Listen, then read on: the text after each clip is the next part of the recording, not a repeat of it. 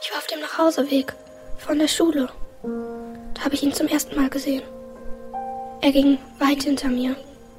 Aber ich wusste, dass er da war. Er ist mir gefolgt. Woher wusstest du, dass er da war? Weil er, weil er leuchtete. Ein rotes Licht war um ihn herum. Weil er falsch war. Weil er kein richtiger Mann war. Ja, ja. Und er verfolgte dich bis in eure Wohnung. Nein, nein. In der Wohnung war er dann die Woche danach. Mama ging es ziemlich schlecht. Schon länger. Ich wusste, dass sie schon sehr bald sterben würde.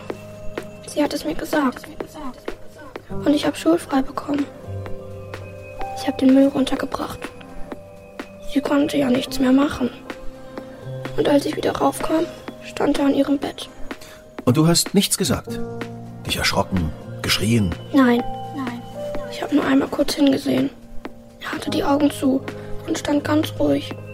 Ich habe einfach so getan, als wäre er nicht da. Ich hatte Angst, weißt du? Ja, ja. Und er stand zwei Tage dort, hast du gesagt? Ja, ja, ja. Und dann habe ich mir gewünscht, dass er noch lange da stehen bleibt, weißt du? Ich, ich dachte, das ist der Mann, der die Toten abholt. Ich verstehe dich.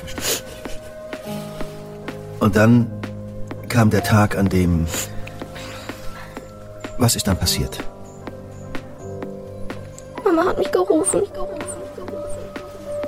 Ich saß auf ihrem Bett und hielt ihre Hand. Sie hat immer schwer geatmet und gehustet.